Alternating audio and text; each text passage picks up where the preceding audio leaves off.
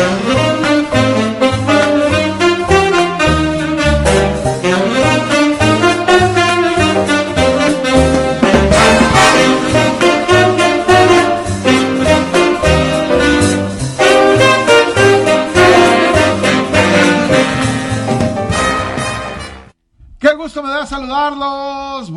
Días, buenos días, buenos días. Hermosa jornada de NFL. De béisbol no vamos a platicar absolutamente nada. Se está acabando la temporada. Los Yankees están fuera. Qué, pésimo fin de semana del equipo de los Yankees de Nueva York. ¿eh? buenos días, Enrique. Te saludo. Por lo menos ganaron tus titanes. Y, Por lo menos.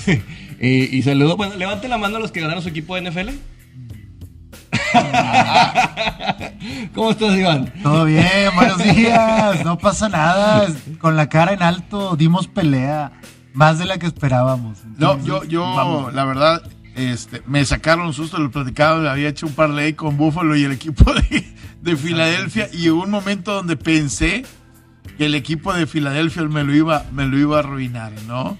Eh, una primera mitad muy peleada entre San Francisco y Filadelfia en donde me parece que de repente el equipo de los 49 no termina por explotar con, de la mano de, su mariscal de campo. Dos pases volados muy sencillos que ponen en peligro, sinceramente. Jimmy Garoppolo se tarda en calentar, pero al final acaba por ser el, el que puede abrir la, eh, defensiva de, de, Filadelfia, que es una grata sorpresa lo que pudo hacer, sinceramente, los Eagles con una frontal que estuvieron presionando muy bien, no permitieron el ataque terrestre pero luego ya empiezan a atacar algunas rutas con Divo Samuel principalmente y empiezan a hacer merma. También creo que se equivocan en la estrategia, tratan de perseguir mucho a Jalen Hurts y le dan las oportunidades de irse hacia la banda y con cargas muy extrañas, Enrique, donde iba el safety y tanto como Fred Warner a veces atacando además en vez de contener y obligarlos a pasar. Pero a fin de cuentas se acaban por imponer. Lo cierto es que San Francisco vuelve a sufrir de lesiones. El señor Trey Sermon con una conmoción con un golpe en la cabeza. El señor Elijah Mitchell, que también sale con un golpe en el hombro, se habla de que no es mucho. Y también Michael Hasty con un tobillo lastimado. Bienvenidos al NFL Street Journal, porque el lunes así debe de ser. Vamos a repasar un poquito cada juego, ¿no? Y vamos platicando sobre lo más interesante. Sí, y, vamos a platicar un poquito también de otras cosas. Este, el Pato Howard también tuvo, tuvo actuación, termina en quinto lugar, no puede. seca. No, no puede redondear su, temporada, se le está yendo de las, de, las manos la oportunidad histórica que tiene a Pato Howard. Sí, por desgracia, híjole, circuitos más complejos, mucho más tradicionales, pero como que sí le está pesando por ahí la, presión al, al regiomontano. Pero bueno, o sea, creo que e, es un año muy, muy bueno para McLaren Arrow a lo mejor el siguiente año puede todavía venir a hacer mejor las cosas. Ya prácticamente con la victoria de Daniel Ricciardo se ve muy difícil que en el 2023 se pueda subir a un monoplaza de Fórmula 1. Pero pues a fin de cuentas consolidarse y madurar creo que les tiene que ayudar para tener mejores estrategias para el siguiente año. Porque sabemos que Pato es un piloto agresivo, es un piloto que puede rebasar principalmente creo que más en los circuitos, en circuitos que no valo, pero pues ahorita le estamos. Hoy, hoy vamos a tener espejismo realidad. Hoy vamos a tener eres hombre o payaso en el fantasy, pero creo que también aplica en la vida real. Y por ahí hay dos de San Francisco y dos de Titanes, así que vamos a ver qué opinan al respecto. Ok, más adelante. Sí, porque me quedé con el espejismo. Mañana, mañana cuando se cierre la, segunda semana, vamos a ver. Sí, este, porque yo acá les dije, ojo, les di un dato estadístico. Sí, sí, sí. 8-0 Titanes cuando ha perdido por dos dígitos por poquito, pero se cumplió. ¿Eh? y la sorpresa es donde nos hace dudar es Jamie Winston, que si bien pierden a seis coaches y seis coordinadores, eh, acaban por tener un juego donde pues queda corto y también Alvin Camara. Yo, yo, yo sí, de hecho, dentro de la línea eh, estaba para agarrar al equipo de Nueva Orleans, pero sí creía que era demasiado ventaja el perder a seis, asistentes. Yo de hecho lo saqué a mi Sí, o sea, yo la verdad, eh, y no, no nada más es el problema de los, de los asistentes y la coordinación, sino es hasta el manejo del personal, el manejo de los jugadores, el head coach, por más que quieras agarrar la bola de 53 pelados, no lo puedes hacer eh, y creo que era una ventaja importante los ajustes que tenías que desarrollar durante el partido y terminó el equipo de Nueva Orleans eh, cayendo derrotado. Y, y- y bueno, lo de James Winston, eh, no estaban jugando contra un mal equipo, ¿eh? Eh, Carolina no es un mal equipo. Mucha gente a lo mejor no, lo ve como un equipo sexy. Está 2 y 0. Pe- pe- Tiene mucho personal a la ofensiva. no- Mira, es que el problema es que nos vamos muchas veces. Sus juegos, sus fantasies no son realmente como quieres nutrir los equipos en la NFL. Y, y, Fila- y- y- y Carolina tiene cuatro receptores muy, muy, muy operativos que te van a dar. Tiene un buen corredor, tiene una línea que más o menos armado. Y también a la defensiva, recordemos que traen un nuevo corner que traen en primera ronda y saben armar las cosas por ahí. Así que creo que no es un equipo tan débil como muchos creen. Y creo que a veces nos vamos por los, los titulares que hay en, en muchos lados. Por ejemplo, de que Tampa es un gran equipo, tiene 48. Pues sí, pero también Atlanta te metió 25, compadre. O sea, hay que, hay que ponderar las cosas como muchos los quisieran ver en este caso.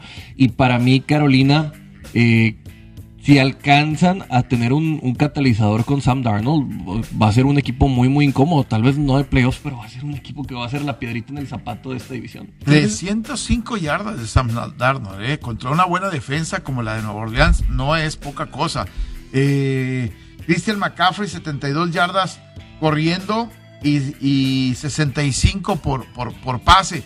Al final de cuentas, creo que eh, este equipo, como dices, tiene a tiene Arnold, tienes a Anderson. O sea, es un equipo que tiene buenos, buenos jugadores a la ofensiva. No es un equipo sexy, repito esa, esa palabra, porque no es de los que te llama la atención en los medios, ¿no? No, no- no es un equipo del que todos estemos tratando de seguir los nombres. O sea, tienes que meterte a ver la profundidad para estar ahí. Pero la profundidad es parte de la NFL porque las lesiones es el pan de todos los días. Si no, pregúntenlo a los Steelers. Acaban de perder a TJ Watt y lo que les acaba de pasar, la defensa cambia totalmente. Yo lo de los Steelers, lo dije acá, era una fantasía. No ibas a tener un partido de 19 pases cerrados como lo tuvo ese día eh, Allen. Eh, les perdonó la vida tres veces con receptores abiertos en la zona de anotación. No se había visto el equipo de Pittsburgh eh, como mucha gente quisiera verlo. Tiene problemas en su línea ofensiva Muy muy grandes, muy, muy, muy grandes. Y, y- y me parece que era más una fantasía. Eh, había perdido el juego el equipo de los Bills de Buffalo, más que el equipo de los acereros habían ganado el partido. Y ayer, bueno, fantasía o realidad, más adelante mañana lo, lo veremos. Lo veremos, sí. Con los Raiders, ¿no? Los Raiders 2 y 0. Eh, después del partido que nadie quería ganar el lunes pasado, los dos del lunes ganaron. Baltimore y, lo- y el equipo de los Raiders. Lo que me sorprende mucho es ahora lo diverso que se vuelve el ataque de los Raiders porque ya Darren Waller no se vuelve el, el- el target número uno, pero empiezan a irte con, y sin su principal corredor, ¿eh? con Josh Jacobs, es correcto. Pero además, la línea que sí le compra tiempo, Henry Rocks, yo te había dicho que va a ser un arma que van a extender un Sí. poquito más. También creo que, bueno, la Hunter Renfro, a mí me encanta. Es, es Sí, este es un tipo eh, muy cumplidor. menospreciado en la liga. discreto, pero que siempre está ahí para darle, darles la oportunidad. Pero sobre todo la línea frontal de los Raiders está haciendo las cosas bien. No sabemos, ha- hay que ponderar, pero no sabemos si tenga que ver mucho con las carencias que tiene la línea ofensiva de Pittsburgh. Pero a mí en lo personal me está gustando. Están planteando mucho mejor los juegos de lo que habíamos visto en los cuatro años, tres años anteriores al Chucky. Eh, exactamente. Vamos ¿Qué a darle. Es que trae Eh, una eh, pachanga ustedes. te- Están platicando aquí como si fuera un cafecito. Vámonos en orden, señores. Sí, te, te- te- te veo, te vi, volteé y te vi como diciendo, o le pongo orden a esto. A ver, bueno, vámonos juego por Es juego. que Iván. luego a la hora de editar esto, ching, me lo están complicando un montón. Bueno, juego vamos. por juego, señores. Broncos 23, Jaguares 13. Trevor Lawrence es una realidad que va a perder la mayor, partida, la mayor parte de toda la temporada.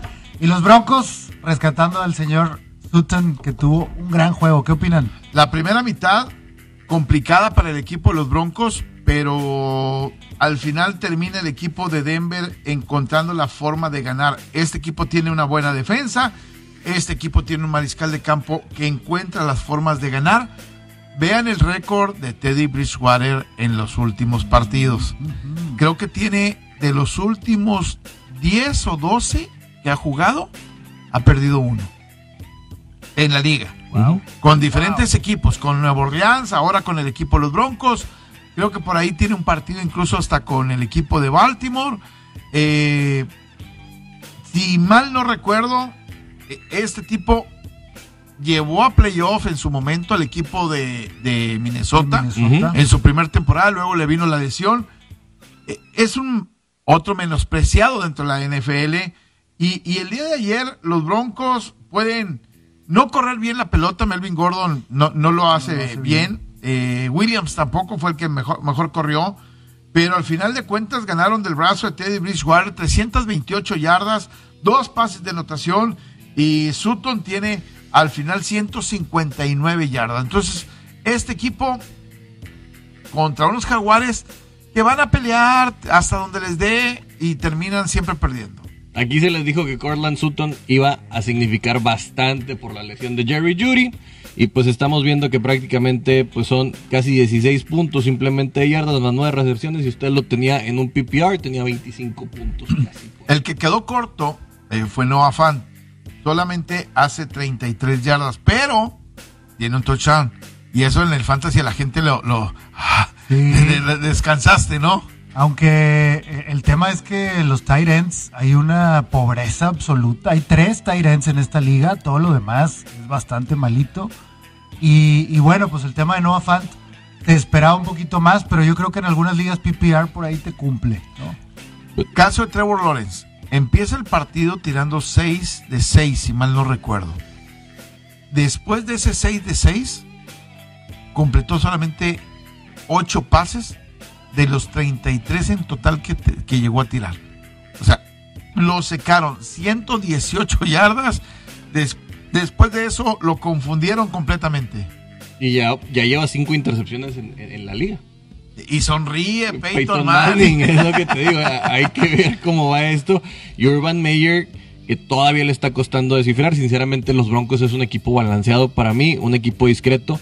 Pero de repente le crecieron los enanos a Kansas City. Sí. Bueno, eh, era esperado, ¿no? Lo habíamos platicado acerca del equipo de Denver, que yo al inicio, eh, cuando todavía, antes de que fuera la pretemporada, decía, ¿cómo este equipo mucha gente le pronostica 10, 11 triunfos? Me metí a estudiarlo y entendí el, el, el por qué le están pronosticando 10 o 11 triunfos a este equipo de los Broncos de Denver. Y bueno, al final de cuentas eh, se pone 2, a- 2 y 0, le crecieron los enanos, eh, efectivamente, el equipo de los Broncos de Denver. Trevor Lawrence que se acostumbre a perder, señor. Yo creo que dos juegos te lleva esta temporada y tal vez. Y eso que tienes buenos receptores con DJ Shark y con la Vizca Chanel, pero no, no veo por dónde pueda suceder. Yo tampoco, y sinceramente con lo que me han dejado y reestructurando, y como, como decía, si yo estuviera viendo un gerente general inteligente, pero tiene a Trent Balky, y luego Urban Meyer está adaptándose por acá, híjole, creo que para, para Trevor Lawrence va a ser pesadilla en la calle del infierno. Sí, señor. Y ya sabías, ¿eh? Así que ni empieces con cosas. Trevor. Eh, los Bills de Buffalo aplastando a los Delfines, que hay que decirlo, ustedes dijeron que esa defensa era de verdad. ¿Cuál? La de los Delfines. ¿Y es de verdad? No, señor. El día de ayer no se presentaron. No se presentaron a jugar. Lo, lo- lo que pasa que Había, si no había alguien tienes- enfrente.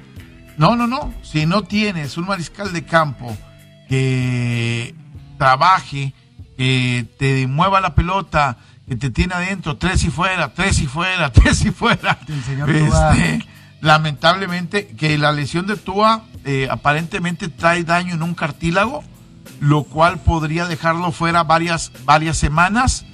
Y bueno, pues van a tener que jugar con eh, Jacob, eh, Brissett. Y, y- y las cosas no pintan, no, no pintan nada bien, ¿verdad? Y, y la otra que te decía, caso de, de, de Allen, no iba a tener dos partidos consecutivos. No. es brillante el partido, 17 de 33, casi apenas el 50%. Por eso te hablo de la defensa. 179 yardas. eh, no tienes un corredor de más de 100 yardas. No tienes grandes números, pero encontraron el momento oportuno para no fallar cuando deberían hacer las cosas bien. Creo que era importante para Bills eh, de alguna manera llevarse un triunfo aquí moral, pero lo, pues, lo que hacen es básicamente borrón y cuenta nueva. Para ellos vuelve a empezar la temporada. La fragilidad de Tua, para Sí. los que no están muy relacionados, era una de las preocupaciones grandes cuando lo drafteaban. Venía una lesión de, de cadera, luego uno de muñeca y ahorita ya está viéndose esto con su juventud. Esto podría poner los focos rojos en Miami para que se vuelva todavía más agresiva la negociación en caso de que pudiera haber tema con Deshaun Watson. Pero lo cierto es que ahorita todavía eh, no se ve por dónde funciona. No pueden establecer el ataque terrestre en Miami. Y sinceramente Will Fuller va a estar fuera toda la temporada por temas personales. Hay que decirlo que era una de las cosas bastante, bastante eh, llamativas que se hablaba si usted lo tomó en el, en, el, en el fantasy, ya caminó. Sí, y Saludos, Alfredo. Sí, Davante Parker, Davante Parker va a tomar una relevancia por ahí más interesante. El ala cerrada este Geisiki. Eh, no ha podido calentar, sinceramente ha sido uno de estos busts que hemos visto esta temporada. Tal vez con esto pueda venir a dar más para adelante, pero lo cierto es que Miami está en una situación más compleja de lo que creemos porque Patriotas se ve redondo con todo y que van empezando, ganan esta semana, pero a lo que voy yo, la, la división se va a cerrar mucho más. Exactamente. Los Tejanos. Los Tejanos. Eh, voy a decir y voy a hablar de los Tejanos porque, mira, este equipo tiene más calidad de lo que la gente supone. Aquí se dijo. Yo, es otro de los pleitos que he tenido desde antes de la temporada. Ojo con los Tejanos. Todo el mundo dice que están limitados, que es un equipo malo, que eh, ojo con los Tejanos. Fueron y le sacaron un susto al equipo de, los cafés, de los Browns. Eh, de hecho, el catalizador es la salida de, de Taylor, Taylor, Porque el partido estaba en el aire, estaban batallando demasiado. Tyrod Taylor llevaba 10 de 11, 125 yardas, un pase anotación entre el novato Mills, que fue eh, tomado en la tercera selección del colegial y, la jornada 2 yo creo que la va a odiar Tarot Taylor para toda su vida. Eh, eh, la, temporada pasada en la jornada 2 le, pincharon un pulmón, hay una inyección y, entró este Justin Herbert. Ahora entre Mills y, el chavo, yo no, sé si vieron el partido, no hizo malas cosas, ¿eh? Al inicio entró inestable, después empieza a establecer y termina tirando un pase anotación, una intercepción. 8 de 18, 102 yardas, pero termina, me parece que el muchacho demostrando que puede ser algo prometedor para el equipo de los Tejanos de Houston. ¿eh? Aquí lo curioso es, eh, no vemos tanto dominio de lo terrestre como esperábamos de, que pudiera ser de, de Cleveland, pero creo que todavía no vemos un golpe de autoridad de los Browns. Y, eso me preocupa porque tratan de no arriesgar a Baker Mayfield, tratan de ser un equipo sólido a la defensiva y no acaban por carburar en ningún Lo, lo que pasa es que le dieron sólido a Baker Mayfield. ¿eh? de, hecho, Baker Mayfield sale en un momento del partido. Lo revisan para conmoción. Lo revisan exactamente. Entonces yo creo que Baker termina haciendo un partido discreto. Pero 19 de 21. O sea, nada más falló dos pases. 213 yardas. Eh, lo que sí volteas a ver el ataque terrestre y yo sí lo vi dominador, ahí un poquito. 95 eh, para Nick Shaw, 51 para, para Karim Hunt. Es como si tuvieras un solo corredor de más de 100 yardas dentro, dentro del juego, ¿no? Entonces yo, yo, yo ahí sí creo que Cleveland te asustó al inicio de lo que estaba pasando con Tyrod Taylor y la, y bueno, y la lesión que estaba teniendo en ese momento Baker Mayfield. El cuarto cuarto es intratable de estos señores de Cleveland, sobre todo por el juego terrestre. Ya Nick Chop ya no lo vas a aguantar después de tres cuartos. Termina por dominarte. El tema de Karim Hunt yo sí creo que pudo haber hecho más, pero al final de cuentas vamos a ver estos tejanos que ya, ya yo creo que ya los equipos no se van a confiar, ¿no? Porque ya están viendo que hay algo. A diferencia de estos dos juegos que tal vez saliste un poquito confiado. Sí, ahora los tejanos, tú volteas a ver Mark Ingram está jugando muy bien. ¿eh? Muy repartida la chamba. Sí, muy repartida la chamba, pero Mark Ingram en, momentos puntuales tiene, eh, si tú te vas a las yardas, promedio 2.9. Eh, eh, Johnson, David Johnson fue el que promedió 4.2. creo que el equipo estaba teniendo momentos este, importantes a, lo largo del juego creo que los Tejanos van a, van, a dar más pelea de lo que mucha gente se imagina. En este momento, Vaya, por el triunfo de los Titanes, si no hubieran amanecido otra vez en primer lugar de la división, ¿eh? Y, y Brandon Cooks creo que si- sigue siendo productivo. Es un tipo que, volvíamos a decirlo, los reflectores no estaban con él, pero 78 yardas, un pase de anotación y 9 recepciones. Está generando doble dígito constante y va a ser el Sí. favorito de cualquiera de los dos corebacks que esté por ahí en los Tejanos. ¿Qué otro partido nos vamos? Los Bengals contra los Bears. Los Ah, Osos. Yo, predije que ya entraba Justin Fields, ¿eh? Yo lo dije. Pero, lo- pero lo van a regresar. Eh, ganaron por la defensa el día de ayer. Roquan Smith, un pick six. Hace un pick six exactamente. El partido se estaba complicando sobre el final del juego. Sí. Eh, al final lo aguantan. Y, y creo que se dieron cuenta que cuando entró Justin Fields, mo- mover la pelota les cuesta trabajo. Acaban de revisar a Andy Dalton. Aparentemente su lesión en la rodilla no es tan, Tan grave. tan grave, solamente es un moretón sobre el hueso, sí, supuestamente, lo cual podría probablemente ponerlo en posición para volver a jugar. Ojalá que sí. Aquí lo que sí vemos es que Joe Burrow tiene que tomar mejores decisiones. Quiere siempre ser el héroe y en este caso le acaba por costar el partido. Eh, eh, exactamente, no puedes eh, tratar de, convertirte de todas, todas en el, en el niño héroe, ¿no? Del el niño de la película. Necesitas a veces repartir el queso, no arriesgar. Creo que eso es de las cosas que va a tener que aprend- aprendiendo Joe Burrow. que en una liga tan competitiva como la NFL, jugar 50-50 no es tan, no, no es tan positivo. Tres ¿eh? intercepciones, eso, eso te lo acaba por decir todo.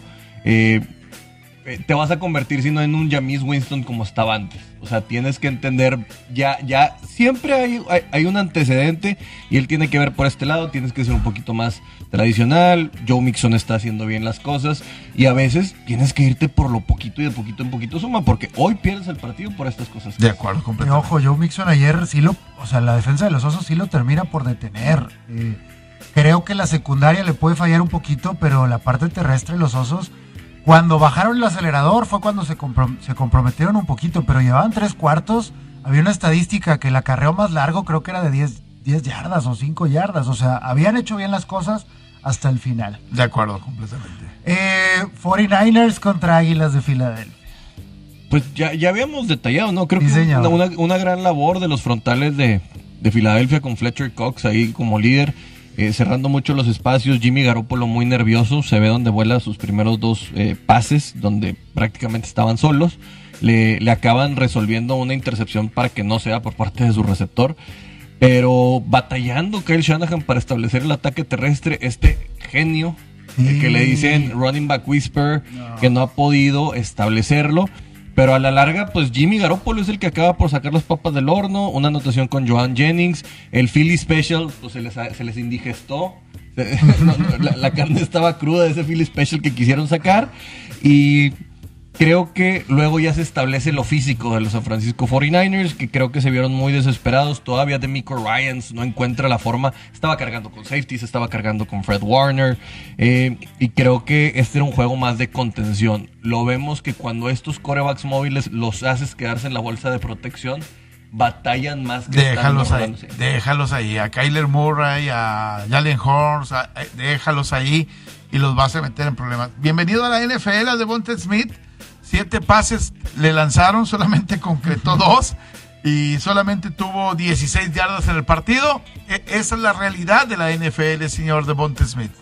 Igual que llamar Chase, ¿no? Y, es un equipo físico. O sea, Mejoró ya Chase. Y eso que San Francisco pierde muchos de sus corners, pierde a Jason Barrett y Emmanuel Mosley no está, pero le toca contra Josh Norman y lo empiezan a trabajar físicamente y eso es lo que tienen miedo de Devonta Smith, ¿Qué- que cuando te agarran los veteranos te van a que poner... Norman sacudir. comete un error en, en una interferencia en zona de anotación este, bastante, bastante costosa y, y- y que ponía en riesgo en ese momento el, el partido, ¿verdad? Y la apuesta también. No hubo juego terrestre ayer. Miles Sanders se vio poco. Los dos tight ends, tanto Zach Ertz este, Como. Dallas Gobert, no, no se ve realmente todavía la idea clara, pero también, bueno, pues Siriani va llegando, debe de trabajar un poquito.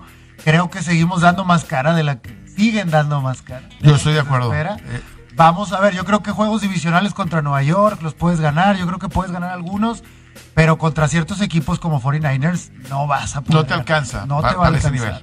Por eso ahí la línea la vimos regalada.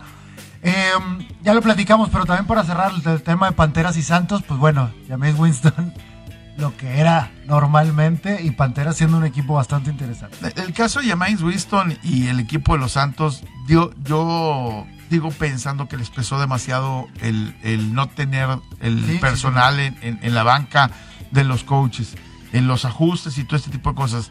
Eh, me gustaría ver el siguiente partido de- del equipo de, de Nueva Orleans y ver también el día de hoy al equipo de Green Bay.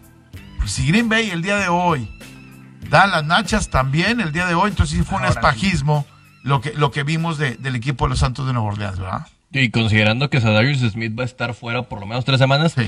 lo difícil para, para Green Bay es que la siguiente semana va a la Bahía. Sí. Y sin Sadarius Smith, otra vez, ojo hoy, si ustedes tienen a DeAndre Swift o al señor Jamal Williams, no está Sadarius Smith. El ataque terrestre va a ser bien importante y los van a estar atacando a las zonas básicas. Así que ese va a ser un Ojalá Swift tenga un buen partido. Ah, porque tú lo tienes en nuestra liga, yo lo tengo en la otra. Oye, el señor Yamal es un tipazo. Sus declaraciones Ah, de sí. me dejaron como exnovia, ahora tengo a alguien que me da de comer, me trata bien, yo estoy feliz. Práctico. Vamos a hacer una pausa en radio 92.1 FM 660 DM. Estamos en ABC Deportes. Me gustó el concepto que ahorita inventó Enrique, no se dio cuenta, el espajismo. Ah, es espejismo y Es es paja. Sí, o sea, Entonces es- eres doble. o. No, pa- eh, hay paja y, y hay, y hay espejo. Me gusta, me gusta. Rams 27, 24 los Colts. El señor Carson Wentz, necesito que juegues el 70% de los juegos para tener un pick 2. Te estás quedando. Pues jugó prácticamente todo el Todo el partido, menos la última serie. De hecho, cuando sale es cuando creo que se define un poquito de... El- del juego. sa- sale una lesión en el tobillo.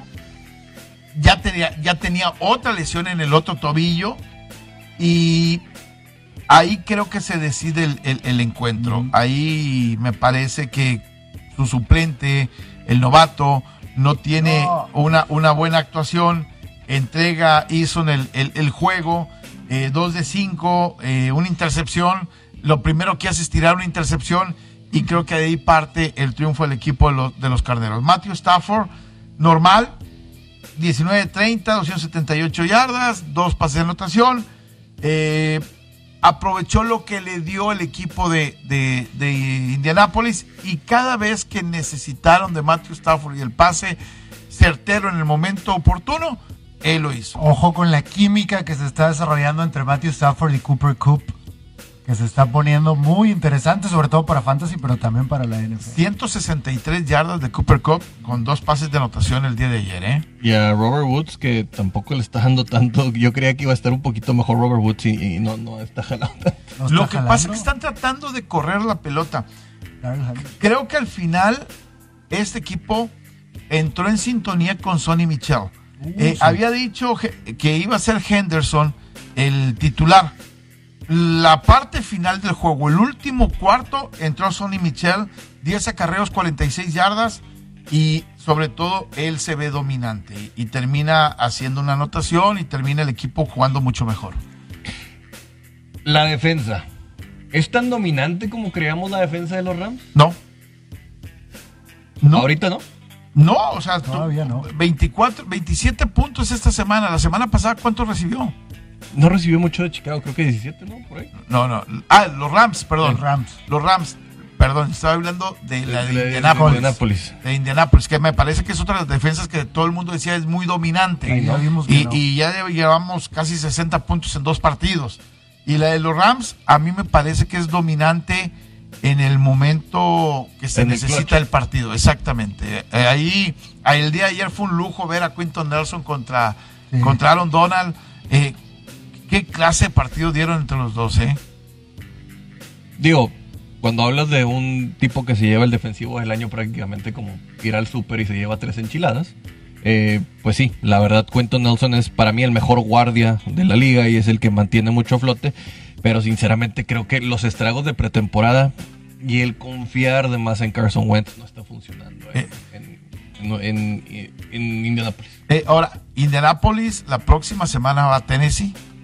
Este, y si va sin Carson Wentz, creo que tiene eh, serios problemas Grandes. con el muchacho Eason. Qué gusto ver a Matthew Stafford en un buen equipo contendiente. ¿Cuántos años no dijimos qué pasaría si estuviera en algún equipo? Y ahora se le ve hasta él contento, tranquilo. Y, y sabes que el equipo lo cuida. Da la impresión de que el equipo está jugando Sí. para él. Eh, no lo están tocando. Esa es una gran ventaja. La línea ofensiva le está dando buen, buen trabajo. ¿eh? ¿Ustedes sabían que Clayton Kershaw y Matthew Stafford eran de la misma eh, Son preparatoria? amigos. Son súper amigos. Están en la misma plaza y van y se ven uno al otro. De repente está Matthew Stafford para ver a Clayton Kershaw. Fueron pitchers Se en la misma preparatoria. ¿Sí? Y, y están en la misma plaza, nomás que no creo que los dos vayan a ser campeones este año. ¿Quién sabe? ¿Quién sabe? Yo no creo que los Dodgers, y yo lo digo aquí, sinceramente. ¿Quién sabe? Yo todavía, este, los Dodgers no, no doy, eh, tienen staff de, de abridores. Tienen staff de muchas cosas, pero tienen a, a- a- el equipo va todo para allá hacia el éxito y Dave Roberts va en un yate jalándolos para el otro lado. Raiders, Raiders 2-0, el equipo de Las Vegas y los Steelers 1-1 ya. Los, de negro y plata, saludos a Dani Soto que cumpleaños el viernes y no lo felicitamos al Ah, aire, Dani, Chihuahua. Dani. Pero, pues sí, digo, la frontal de... No me digas que no lo viste. Eh, ah, no, sí lo vi, pero se me olvidó. Imposible no verlo, No, mi pero se me compadre. olvidó y luego ya lo felicité.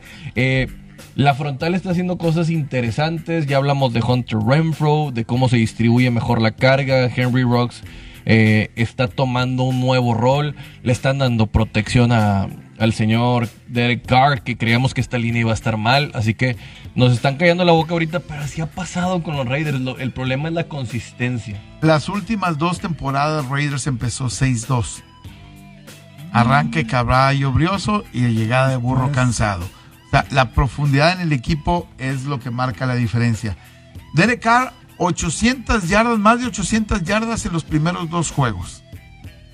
Normal para Carr.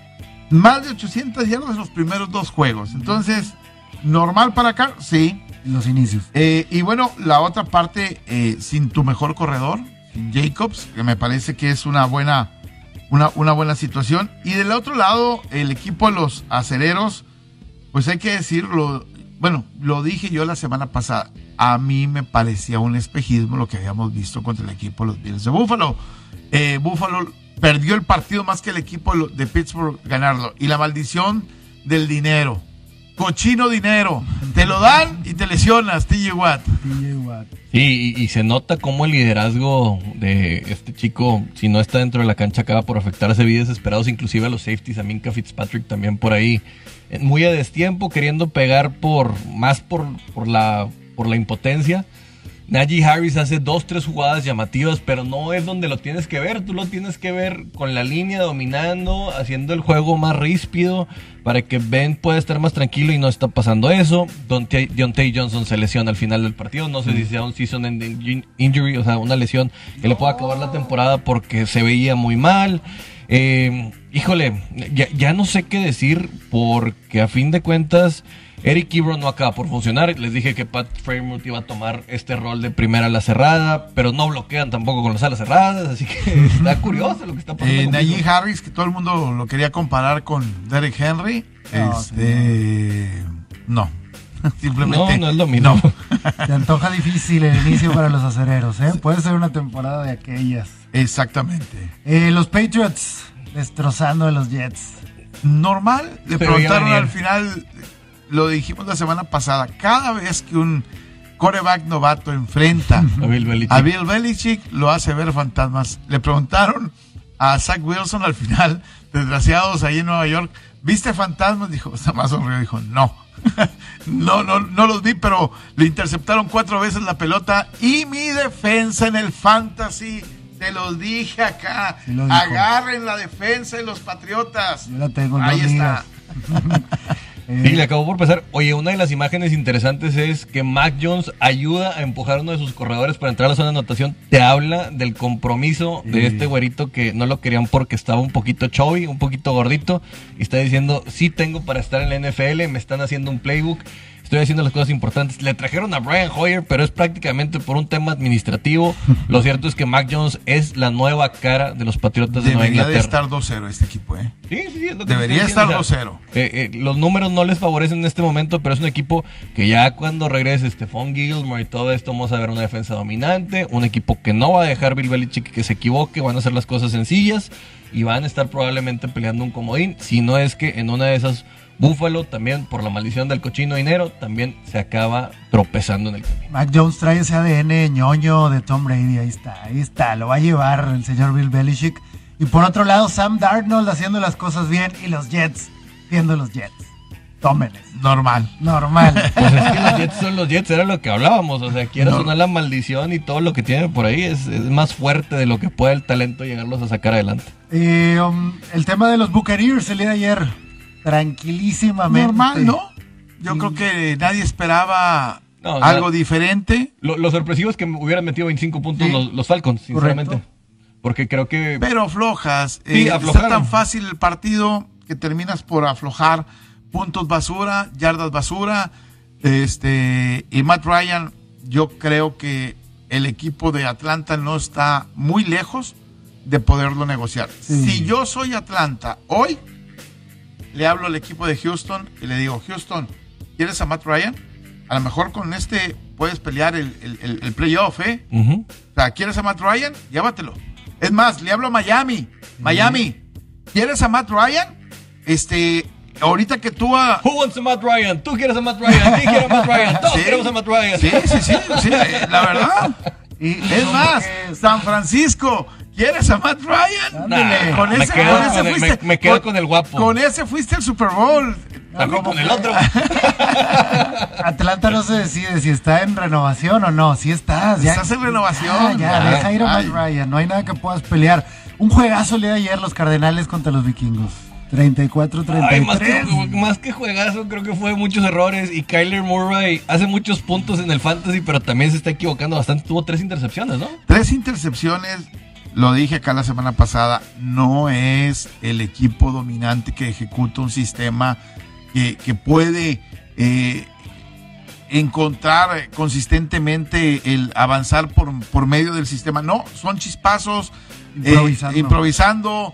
eh, y eso no te lleva a ganar muchas veces lo- la temporada, eh, eh, no te va a llevar a playoff, creo yo. Los equipos en la NFL te van a tratar de, de dejar en la bolsa de protección a Kyler Murray. Gáname con tu brazo, terminó teniendo intercepciones, eso es a lo que se va a arriesgar. Y no perdieron el partido contra un equipo de Minnesota disminuido Sí. y que falló un gol de campo en el momento Esa- para esa ganar es el la partido. de siempre Minnesota, fallar goles de campo decisivos. Tengo un amigo, saludos a Raúl, en el grupo de ahí de los eh, Minnesota Monterrey, todo el mundo estaba, no puede ser otra vez la maldición de los pateadores sufriendo. Saludos a Aldo. a Aldo Morales, a, a Lord Alitas. Oye, pero sí creo que las cosas llamativas es eh, muchos puntos que genera Kirk Cousins. El año pasado mucha gente no se acuerda que fue el que más yardas, el tercero que más yardas por aire metió. Y creo que muchos hablan de esta defensa de, de Arizona también, que Buda Baker y luego Chandler Jones y todo eso. Yo dije, ay, se me hace que tuvieron una buena semana donde empiezan y luego ya llegó la realidad y creyeron que con el petate del muerto, como dice Enrique, los iban a asustar. Y Minnesota les acaba por poner una repasada desde mi punto de vista, porque juegan en casa. Sí, sí, sí. Para mí, eh, el partido no lo debió haber ganado el equipo de, de- de Arizona. Se pone 2 y 0, bien por ellos, pero la realidad de este equipo es otra. Ojalá puedan ejecutar eh, eh, un sistema, porque si no... Es van que a no tener- tienen sistema, Enrique. la, la próxima semana van a agarrar a la Jaguar y se van a poner 3 y Sí, 0. señor. Y, y, y, y la gente va a seguir pensando que existe un sistema. Ujú. y, y, y toda la, improvisación de Kyler Murray, ¿no? Y, y- y bájame los balones de DeAndre De Hopkins. Andre, y lo hace. Sí, pero a, a lo que voy yo es cu- luego cuando ya tengas presión o que... Cuando vas contra los buenos necesitas un sistema y además la, la, la, la- el salirte del patrón en algún momento de, de- de los jugadores, cosa, ¿no? entre más chico se le hace el campo a Arizona, más batallan.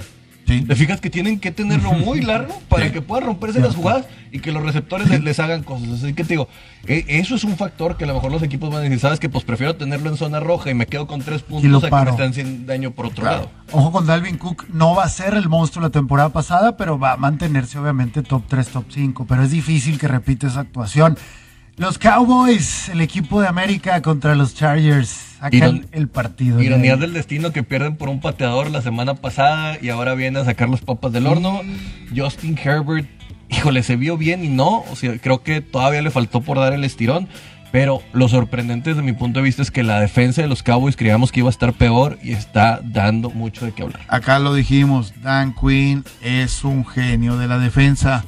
Va a mejorar la defensa. El movimiento que hicieron con Mika Parson, alineándolo como ala defensivo prácticamente, les resultó. Tuvo 13 presiones en el partido sobre Justin Herbert, algo que no siquiera lo hicieron la semana anterior los Pieles Rojas de, bueno, el equipo de Washington. este, Que se no- dice que es una gran defensa y no eh, se eh, decía mismo. exactamente, y no, y no se lo pudieron hacer. Eh, Justin Herbert en el partido, 338 yardas, hace muchas yardas, pero este equipo no deja de ser el equipo de los cargadores. Siempre encuentra una semana diferente para perder. O sea, de una forma eh, u otra, siempre encuentran. Ayer encontraron otra vez la forma de perder y parecía local los vaqueros. O sea, cualquier cosa que hacían los vaqueros, el estadio explotaba. O sea, estaban jugando de local. A mí se me hace que es una deuda que tienen porque uno de los principales inversionistas y em- empresarios para la construcción del SoFi Stadium es Jerry Jones, que Ah, vive a solo caray. unos metros y kilómetros de donde se construyó y se habla de que él fue uno de los principales eh, mentes para que se pudiera generar este estadio el más caro del mundo. Esos son datos eh, caros, ¿no? Vamos a ver. Bueno, Eh, el, el tema aquí también es que lo de San... Sí, yo también creo que lo de San Diego no se ha quitado. o sea, sigue la maldición, sigue Sí, esa, ese sí, tema. exactamente. que San Diego, Y- eh, el nombre por todos lados, hasta en los padres hay problemas ahorita. Y, y- y lo otro, tengo desde la temporada pasada diciéndoles, es mejor Tony Pollard que Ezequiel Elliott. Lo hizo bien Tony Pollard, muy bien. Tony Pollard. 13 acarreos, 109 yardas. Ezequiel Elliott, 16 acarreos, 71 yardas. Eh, lo mejor, creo, la mejor noticia que puede tener el equipo de los vaqueros es corrimos la pelota. Sí. Y eso, entre los dos, tienen casi 180 yardas.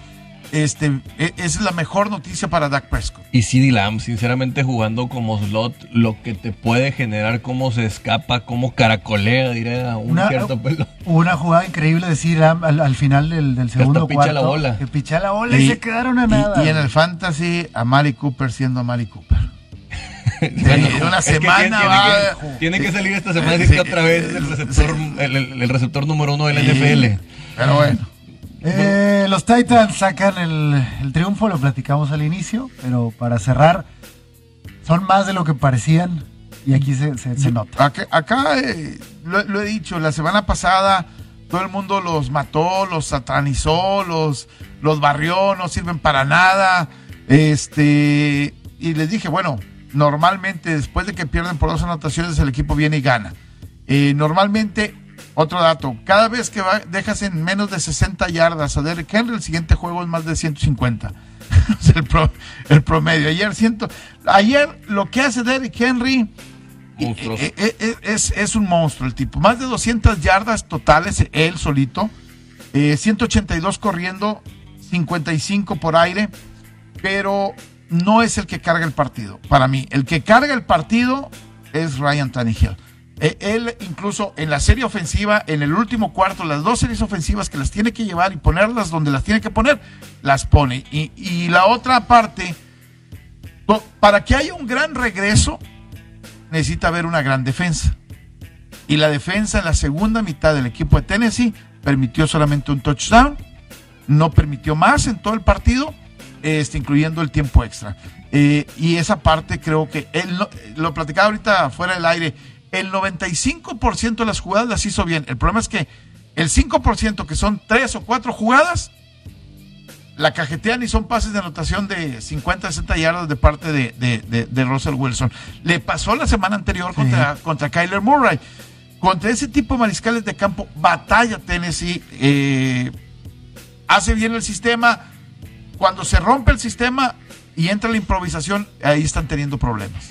Lo que sí es que tienen que cuidar más a Ryan Tannehill. Lo traen No, sí, muy lo maraqueado traen en dos semanas, o sea... Le han pegado, pero O sea, sinceramente ha aguantado trancazos, pero ya el, el tackle es el derecho, el que acaba por, por estar lesionado, que no ha resultado. a- ayer Taylor Lewan no juega. no juega por, por- Juega Ty Zambrailo y Zambrailo lo hace muy bien. De hecho, eh, veía un dato hace un momento. En las primeras cuatro temporadas de Taylor Lewan, 64 partidos. Eh, dé- déjate lo digo es, correctamente, para no echar mentiras este, en, en este dato. Ayer vi- fuimos viendo a un Seattle que se fue desinflando, desinflando, y ya en el El- tiempo extra no había el, nada que el- hacer. el- el fútbol físico del equipo de los Titanes de Tennessee, así es. Normal. Y la otra es el arbitraje. ¿eh? Le quitan una anotación a Julio Jones, que es anotación, y luego le quitan un safety en tiempo extra, que es este eh, el, el fin del partido. Fíjate nada más lo que te voy a decir. Los de Taylor Lewan, los de los primeros 64 juegos en su carrera, 62 fue titular y 62 los jugó completos. Le dieron el contrato y de los siguientes 34 partidos ha jugado 18. Maldito dinero. ¿Eh? Ah, es que se lastimó la rodilla. Pues lo que tú quieras, pero algo te pasa. Sí, eh, y hoy me parece que Taylor Lewan da la impresión de que los Titanes no lo necesitan. Lo, lo que sí es de Seattle es que llevan años de no poder establecer el ataque terrestre. Y creo que era más la capacidad de Marshawn Lynch como corredor que la capacidad de Pete Carroll de establecer un ataque terrestre. Porque recordemos que cuando estuvo en USC, él tenía a. ¿Cómo se llama? A, a Reggie. Reggie Bush y todos hablaban del genio que es Pete Carroll, pero yo sinceramente creo que depende mucho del brazo de Russell Wilson para que le saque las papas del horno, porque yo nunca veo un balance ya de los últimos tres años en, en cuanto a lo terrestre y eso le acaba por pesar el manejo de partido a los Seattle Seahawks. Es que cuando tú tienes un mariscal de campo que casi cobra 40 millones de dólares, no tienes dinero para ponerlo en la línea. Pues ahorita arreglaron para el que tenía enojado para, para sacarlo, pero lo- mi, mi punto es, ¿para qué traes un safety como Jamal Adams cuando puedes con eso ir a draftear que te salga barato cuando en este Claro, draft se fueron claro. seis linieros ofensivos? Claro. Ese es- para mí ese es la- la- la- la- la- el, O sea, gra- el grave problema. ¿no? Ahí, sí- ahí sí hay una situación donde estás haciendo malas cosas como oficina y como entrenador. Ahora, a Titanes, esto le arregla un poquito la temporada. La próxima semana es Indianapolis, probablemente si Carson Wentz en casa, y luego los Jets, y luego Jacksonville. O sea, probabilidad de empezar un 4-1 que ya pinta este mucho mejor, lo ¿no? que se esperaba. Lo que se esperaba. Pudiste haber iniciado 0-2, y eso obviamente eh, era complicado. Vámonos a corte, eh, 92.1 FM, 660 de AM, estamos en ABC Deportes, Wall Street Journal, sabemos cómo se juega. Continuamos a través de, las de, de las redes. El último juego, el día de ayer, yo estaba viendo el clásico y este juego, y hay niveles, señores, hay niveles, al mismo ¿Qué tiempo. es eso? ¿Qué es eso? Yo también estaba viendo el clásico, narrando y viendo el juego. Ah, Pero claro. este señor estaba en el estadio. Y narrando. Póngale un... Y narrando. Turn down for what? For what? O sea, póngale los lentes a este señor, por favor. O sea, esos sí son Eh, Estaba pantalones. viendo aquí a los Titanes primero, este, en el previo, y luego estaba viendo la parte del, del juego, narrando, viendo qué es lo que pasaba. De hecho, eh, no lo hagan, niños, no, no es lo correcto. De hecho, me equivoco en el gol, ¿eh? pero eso, eso fue otra cosa. Me, equi- me equivoco en el gol, digo que, que la lleva Gallardo y no era Gallardo, era, era Maxi. eh, fue un error de mío, porque veo la jugada y, y- y son. Tengo, tengo algo y lo, te- lo tengo que confesar. Veo el partido y, y- y mi cabeza dice: Pásasela a Gallardo, güey. O sea, en- porque está solo, ¿ah? Eh, y mi lengua dice, toma el mensaje y, y- y termina, terminas en el, en- en- en el error, ¿no? Pero bueno, es, es, parte de- del- del show. Pues ¿no? los Ravens del señor Lamar Jackson terminan por llevarse un juego, ¿cómo llamarle? Mucha gente cuestiona el llamado al final del partido de Harvard de jugarse la cuarta y uno. Y, y hay dos mensajes acá. Uno, le estás diciendo a tu ofensiva, tú me trajiste hasta acá a sacar el partido, cumple. Gana el partido, te falta una yarda, gánala. Además es mi fortaleza. Y dos, si no la haces, volteas y les dices, muchachos de la defensa, confíen en ustedes. para que hagan la chamba y paren el partido. Como confían ustedes en el último cuarto. Ganaba por dos anotaciones el equipo de, de, de Kansas y aguantaste el embate en el último cuarto, ¿eh? Y lo secan en el último cuarto a, Patrick Mahomes, que no había tirado una intercepción en septiembre, hoy se, se estrena y también no había perdido nunca en, septiembre. Y ahora sí, también en septiembre acaba por perder. Eh, Clyde Edwards Eduardo Hilario, mm. acabó por regar el tepache ahí con, con ese fumble. Pero, híjole, creo que si algo se le criticaba en determinado momento a, a Lamar Jackson era este que podía ser medio pecho frío y todo y ahorita sí creo que saca la personalidad porque ya entiende que el contrato viene con cierto grado de personalidad. Pero además, cero puntos en el último cuarto del equipo de los jefes. Ahí es donde la defensa, por eso les digo que se creció. Y, la otra parte, todo el mundo decía 0-3, este, Lamar Jackson contra Patrick Mahomes. Nada más que de los tres juegos, dos creo fueron en Kansas. Y dos veces fueron juegos muy cerrados. Eh, donde a lo mejor el público termina por incidir en, la emoción del partido y todo lo que tú quieras. Yo, yo sí respeto lo que hace Lamar Jackson, termina teniendo un partido en las estadísticas eh, espectacular, es tu mejor corredor al final de cuentas, es además tu, tu pasador.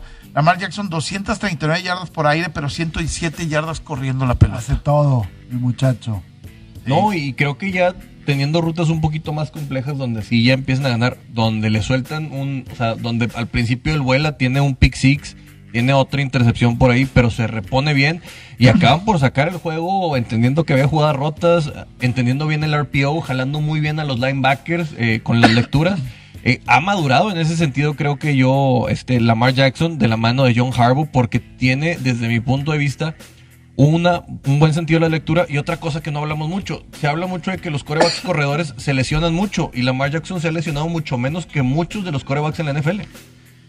Entiende el rol que está jugando y está preparado para los golpes. Eh, creo que esa es la parte más importante. El muchacho tiene una ética de trabajo fuera del, de, fuera del campo entre, eh, del campo para ir al entrenamiento que creo que también lo, lo, ha ayudado para forjarse de esa manera. Tyreek Hill desaparecido.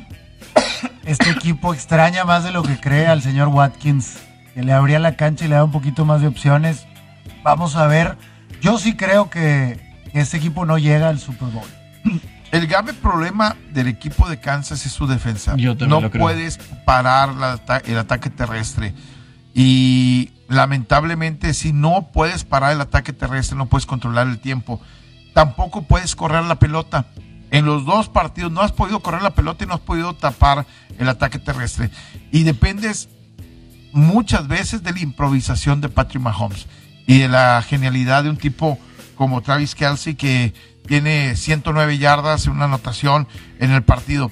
Eh, yo, lo mismo que decía hace un momento de, de Arizona, no todo es improvisación en el juego. ¿eh? Un sistema que le trajeron una nueva línea ofensiva y que tampoco puede hacer funcionar como quisieran. Eh, mucho de lo que tiene Patrick Mahomes es, yo digo que es un shortstop, está más cerca de ser un shortstop que un quarterback tradicional porque tú lo ves que va corriendo hacia un lado y avienta la bola. De cuenta que estás viendo a Derek Jeter prácticamente tirando a primera y lo tira con fuerza donde su tren inferior no afecta la estabilidad de lo que está haciendo arriba pero se depende mucho de eso y sinceramente hace ver bien a los receptores, muchos pases pantalla que por la velocidad acaban por sacar, pero cuando es físico el juego creo que sí les acaba pesando mucho y Baltimore ayer, Patrick Quinn, Calais Campbell, el señor Humphrey acabaron por recibir mucho castigo, pero a la hora buena que fue el cuarto cuarto le dieron la oportunidad a su ofensiva y acabaron por sacar las papas del horno, se llevan la victoria y mucho que pensar para Kansas City. Lo logramos, señores. Cubrimos todos los juegos del domingo. Pronóstico rápido para el partido de hoy por la noche. ¿Saca la línea o no saca la línea? Creo eh, que era doble dígito, ¿no? Estaba en 12 y medio. Sí. Yo creo que sí van a ganar por, por dos posesiones. En 12. En, en 12, pero van a ser mucho más tradicionalistas de lo que creemos los, los, los Green Bay Packers. Yo creo que hay una fiesta el día de hoy y algunos puntos basura al final, pero los Green Bay Packers se van a van a disfrutar el juego de día Nada me haría más feliz que Jared Goff tuviera un gran, un gran partido el día de hoy. Imagínate que perdían ahora sí.